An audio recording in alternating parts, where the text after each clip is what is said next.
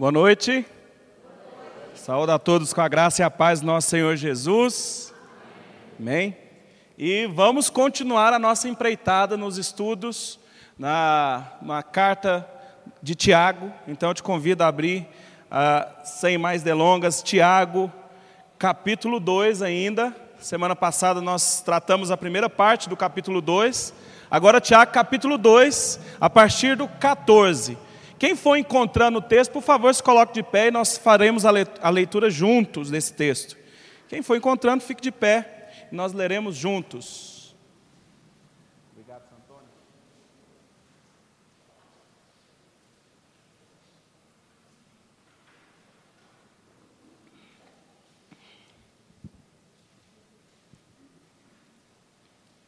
Vamos ao texto? Tiago, capítulo 2, a partir do verso 14. Vamos juntos? Meus irmãos, qual é o proveito se alguém disser que tem fé, mas não tiver obras? Pode acaso semelhante fé salvá-lo? Se um irmão ou uma irmã estiverem carecidos de roupa e necessitados do alimento cotidiano, e qualquer dentre vós lhes disser: Ide em paz, aquecei-vos e fartai-vos, sem contudo lhes dar o necessário para o corpo. Qual é o proveito disso? Assim também a fé, se não tiver obras, por si só está morta. Mas alguém dirá: Tu tens fé e eu tenho obras. Mostra-me essa sua fé sem as obras e eu com as obras te mostrarei a minha fé. Crês tu que Deus é um só? Fazes bem, até os demônios creem e tremem. Queres, pois, ficar certo, ó homem insensato, de que a fé sem obras é inoperante? Não foi por obras que Abraão, o nosso pai,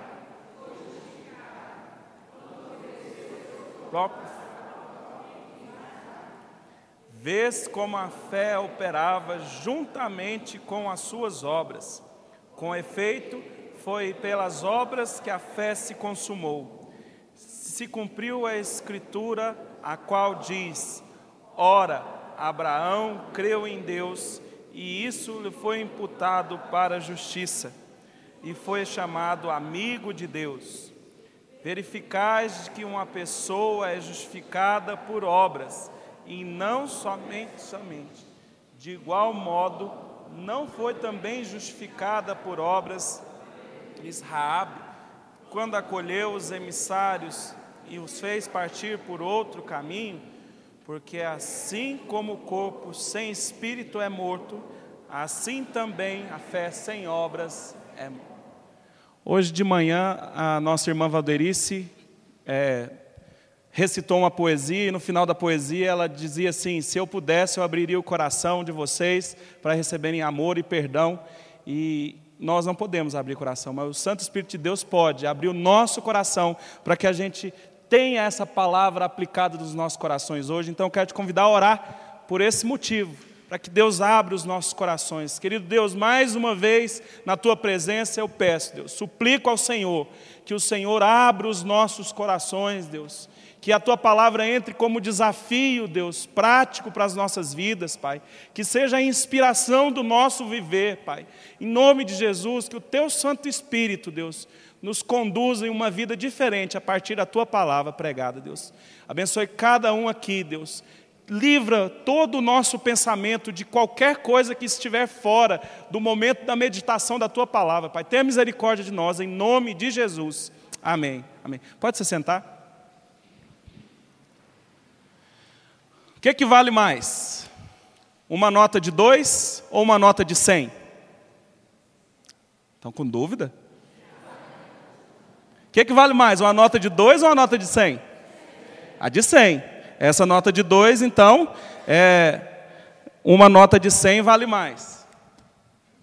Então essa aqui vale mais? Vale não. Paguei uns 50 nessa. É uma nota de 100. Mas nem parece, mas é falsa. Entendeu? A gente está tão desacostumado com nota de 100 que é um dinheirão, né? Aqui o dinheirão, ó.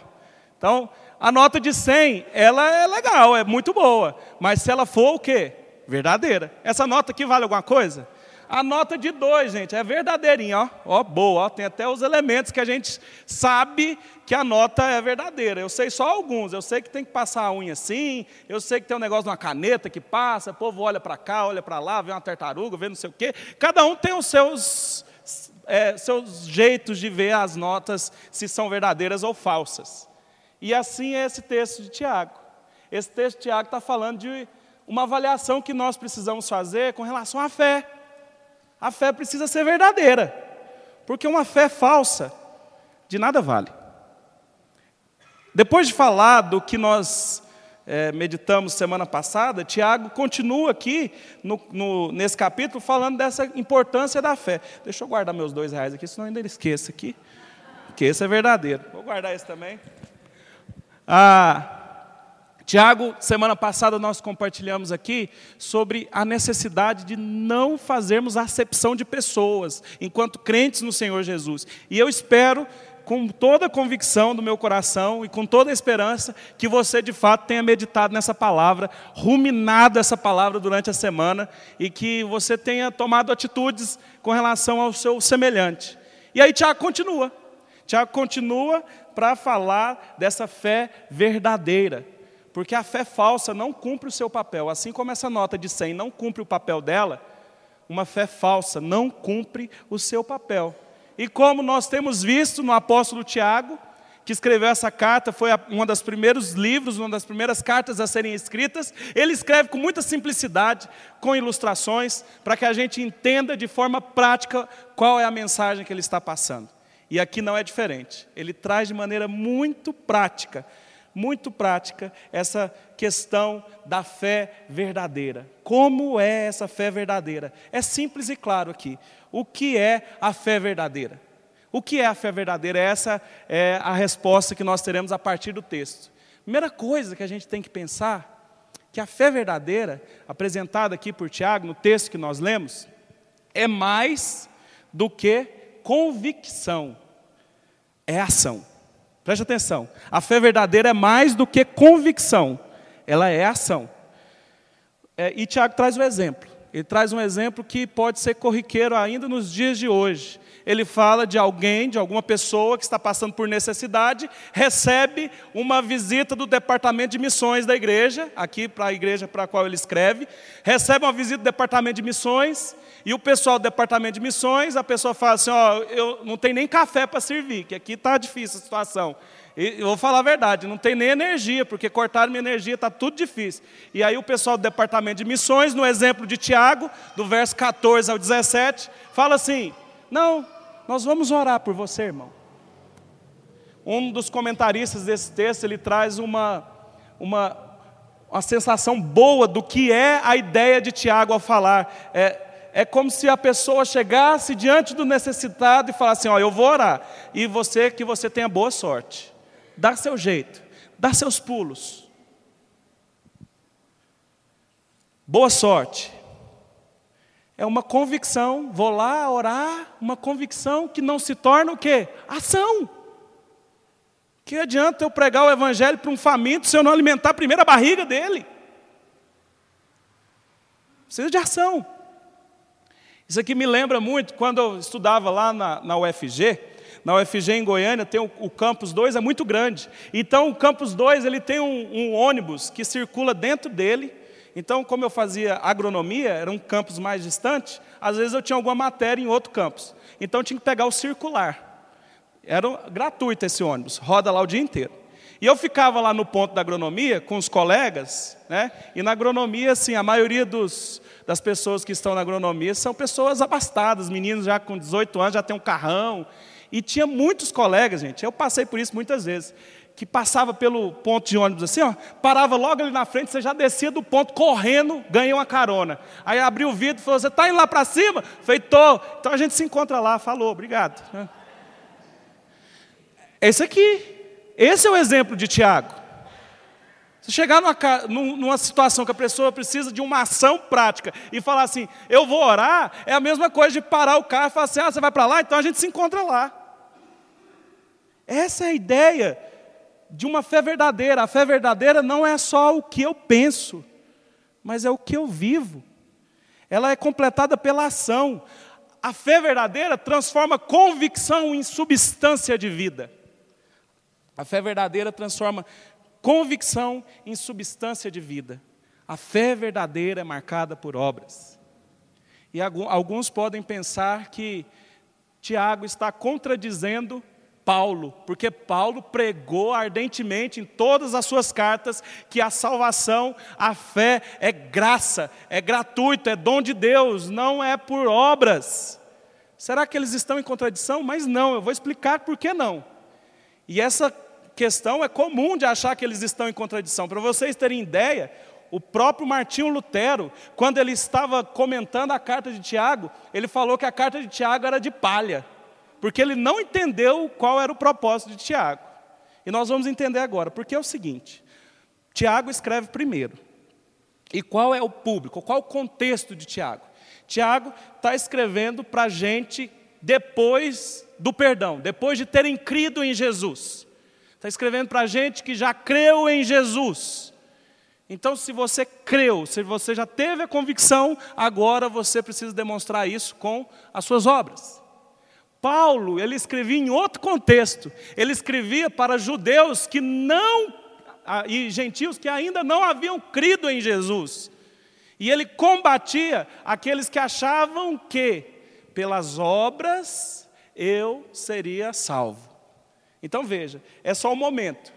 Paulo escreve antes antes do perdão, antes de se crer. Tiago escreve para quem já creu. E eu estou falando hoje para gente que já crê em Jesus. Tiago escreve para gente, diferente de Paulo, Paulo escreve para os legalistas que queriam obedecer a lei, a lei ao pé da letra para assim terem méritos diante de Deus. Tiago, ele escreve para gente que estava, como Bonhoeffer diz, gente que estava com a graça barata. Como assim? A graça barata é aquela graça que, ah, eu já criei em Jesus, Jesus me salvou, eu tenho fé, agora não preciso fazer mais nada, já estou salvo mesmo, vou viver do jeito que eu quiser. Isso é graça barata. Tiago escreve para a gente que creu, mas está faltando. Paulo escreveu para quem ainda não havia crido. E Tiago ele vai de acordo com toda a escritura. João Batista, quando pregava, quando falava do que batizava as pessoas, o batismo do arrependimento, ele, como a gente vê em Mateus capítulo 3, versículo 8, que a gente precisa se arrepender para produzir frutos dignos do nosso arrependimento. Jesus, no Sermão do Monte, Mateus capítulo 5, versículo 16, ele diz que a nossa luz precisa brilhar para que os homens vejam nossas boas obras e glorifiquem a Deus. E o próprio apóstolo Paulo, que tanto falou da salvação pela graça, ele falou desse efeito ético da fé no, em Romanos 2, 6, dizendo que Deus nos retribuirá conforme as nossas obras, depois de termos crido. Você creu, foi salvo, obra de Deus na sua vida, mas depois disso nós seremos pagos conforme as nossas obras. Em 1 Coríntios 3,8, a recompensa segundo o nosso próprio trabalho. Ou seja, meus irmãos, a nossa fé precisa ser acompanhada de ação. Um exemplo bem banal. Se você vai no mercado e você sabe que o pacote de arroz é 15 reais, de forma alguma você vai pagar 20 reais naquele pacote de arroz. Você tem convicção que é 15, e se te cobrarem no caixa 20, você fala assim: não, eu tenho a convicção e agora a minha ação é 15 reais. É mais ou menos isso. Nós precisamos crer, mas viver aquilo que nós temos crido.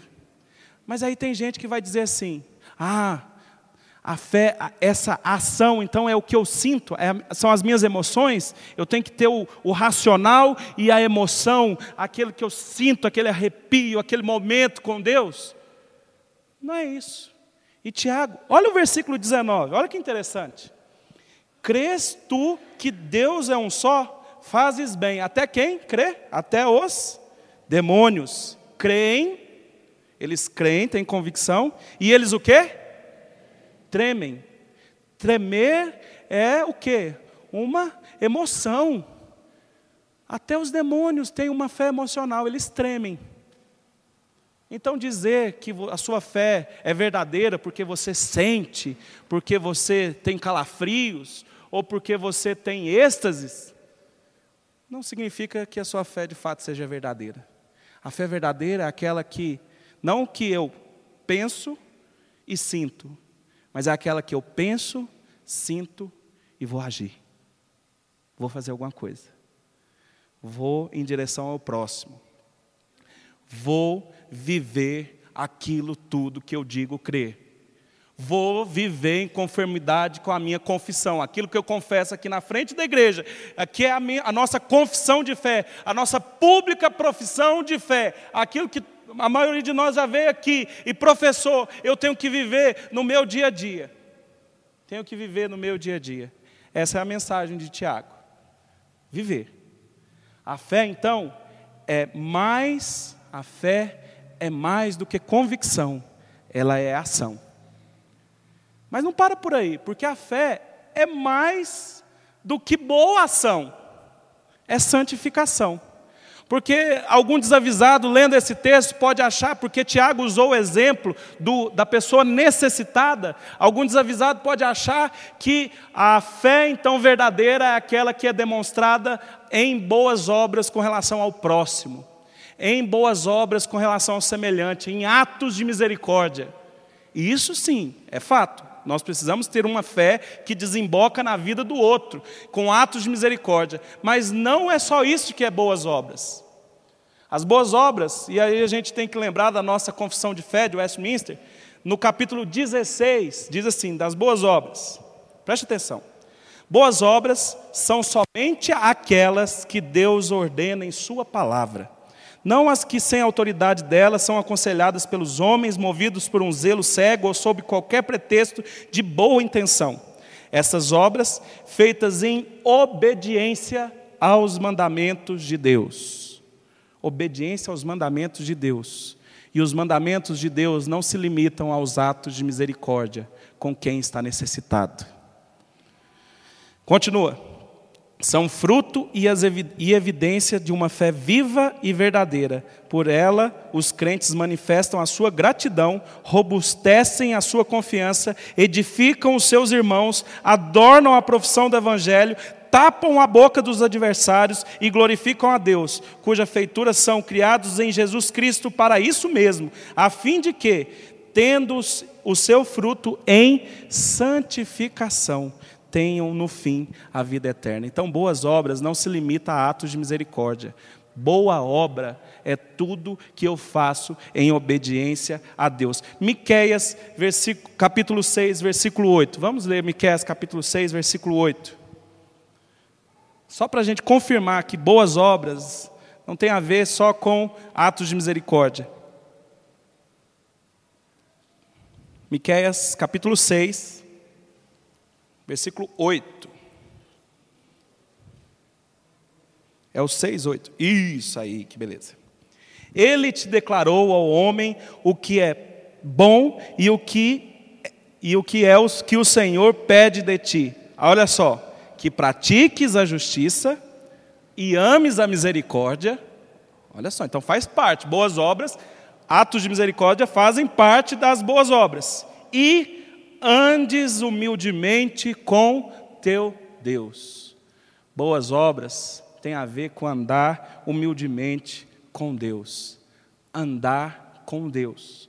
E andar com Deus, eu ando é diariamente, quando eu busco o meu Senhor, quando eu busco essa santificação. Santificação, então, meus irmãos, boa obra é obedecer a Deus, é ato de obediência ato de obediência.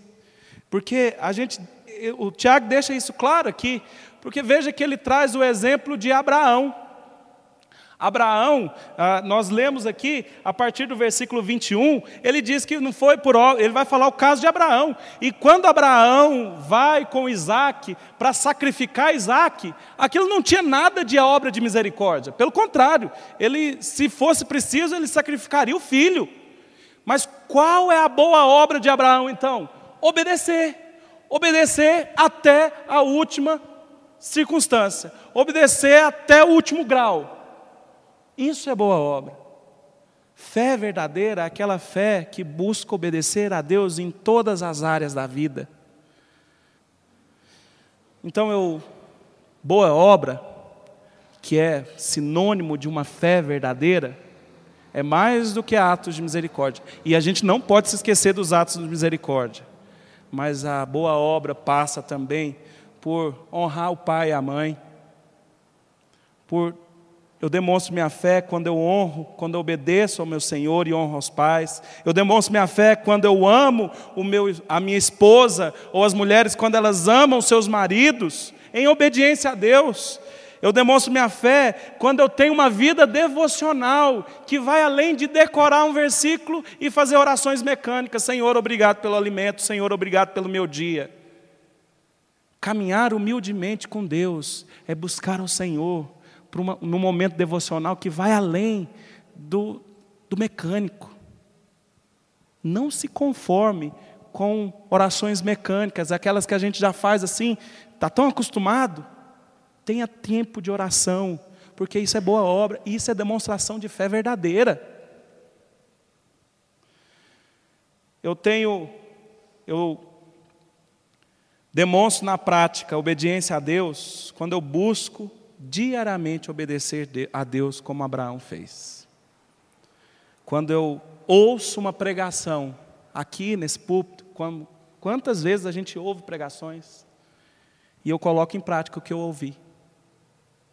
Porque quantas vezes também eu, eu me incluo nessa, quantas vezes eu, Pedro, ouvi pregações, achei legal, nossa, aprendi muito, mas ó, mudou nada. Então, boa obra é muito mais do que atos de misericórdia. Esses, esses, são importantes, até o exemplo que foi dado, mas é mais do que isso. É obedecer a Deus. É quando eu não fico gastando tempo falando mal das pessoas, mas isso a gente vai falar domingo que vem, quando a gente continuar em Tiago. Essa é a fé verdadeira. Fé verdadeira é mais do que convicção, é o que? Ação.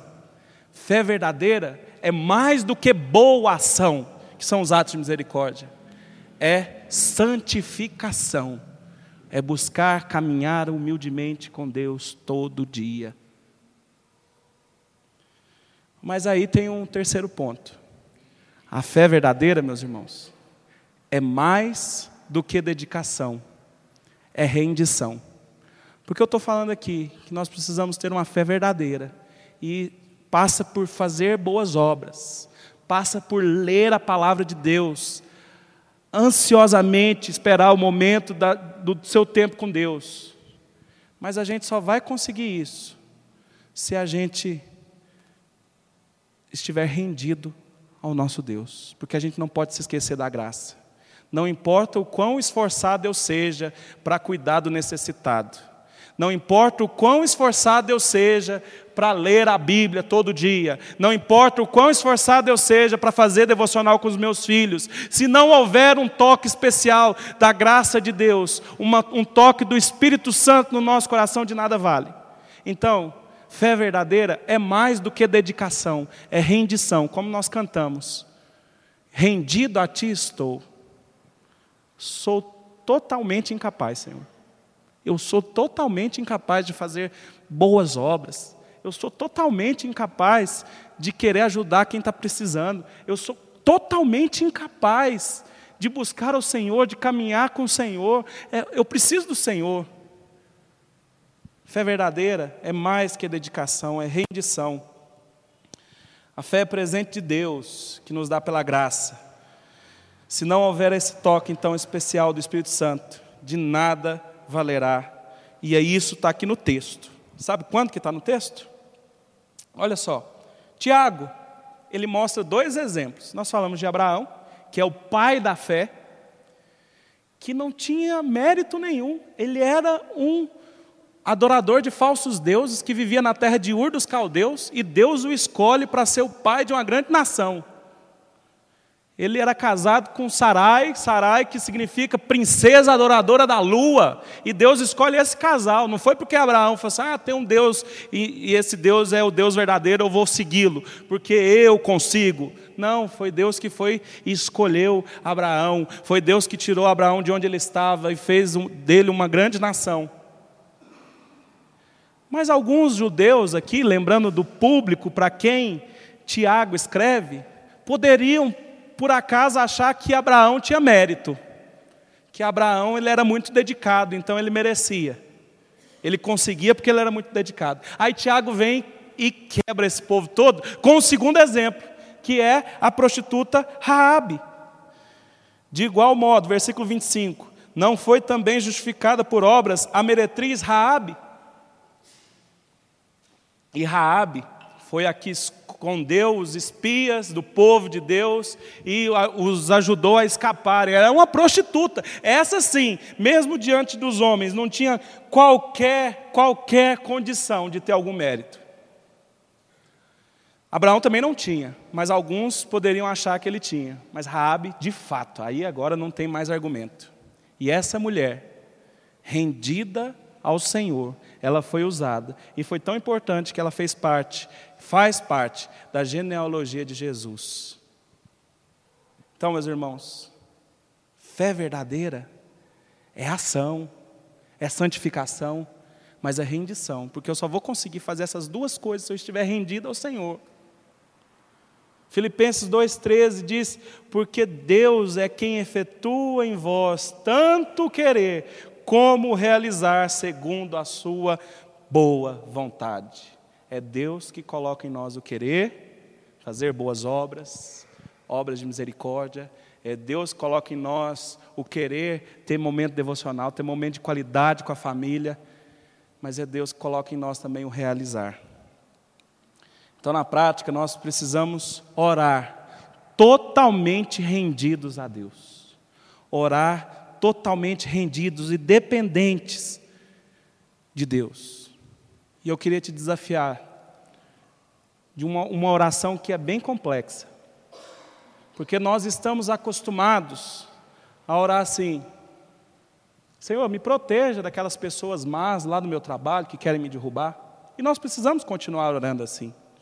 Senhor, me proteja das pessoas más que estão à minha volta no dia a dia. Nós precisamos orar assim, claro. Mas nós precisamos aprender a orar assim: Senhor, me ajude a fazer diferença no coração dessas pessoas que estão me perseguindo.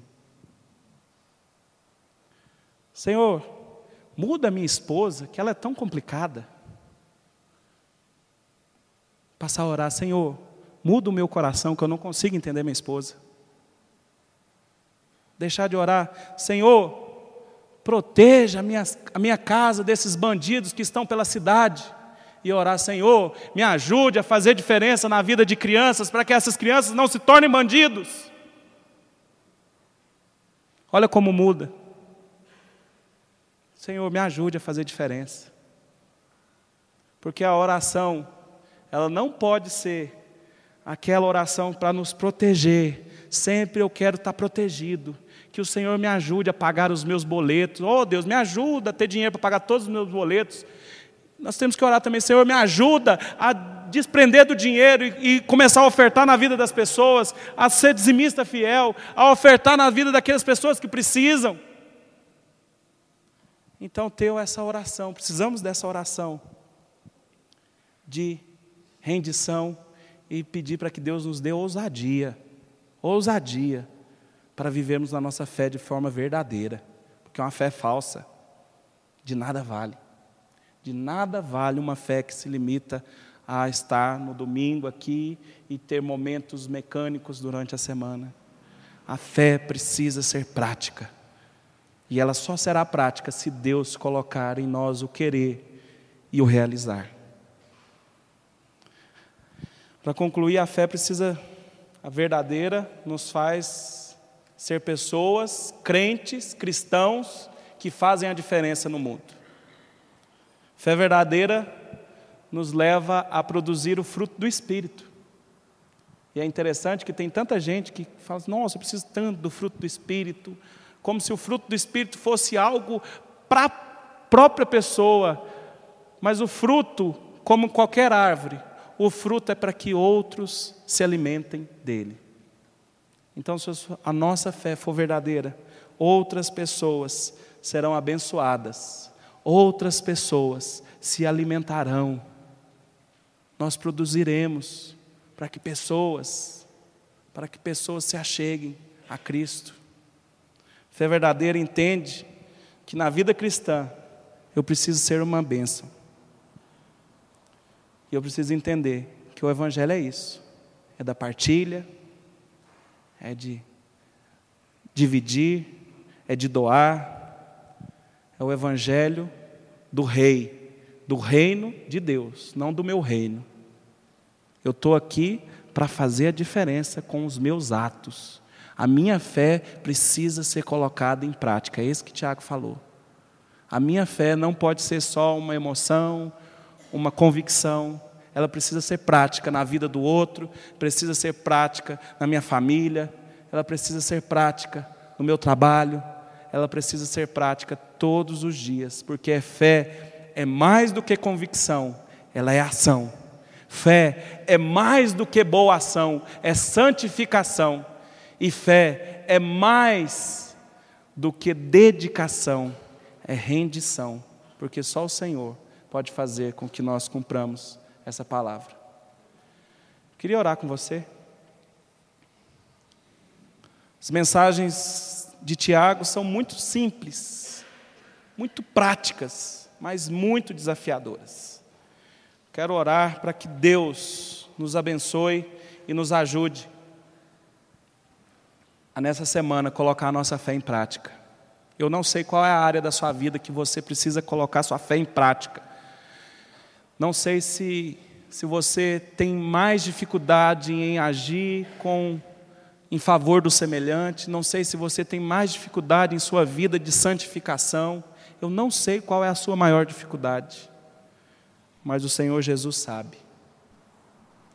E ele não nos chamou para ter uma fé falsa nós fomos chamados para viver uma fé verdadeira, aquela que vai ser experimentada por outros. Vão perceber na nossa conduta, no nosso jeito de ser, no nosso jeito de falar, no nosso jeito de agir, que existe algo diferente. Feche seus olhos, clame ao Senhor para que Ele te ajude a colocar essa fé em prática.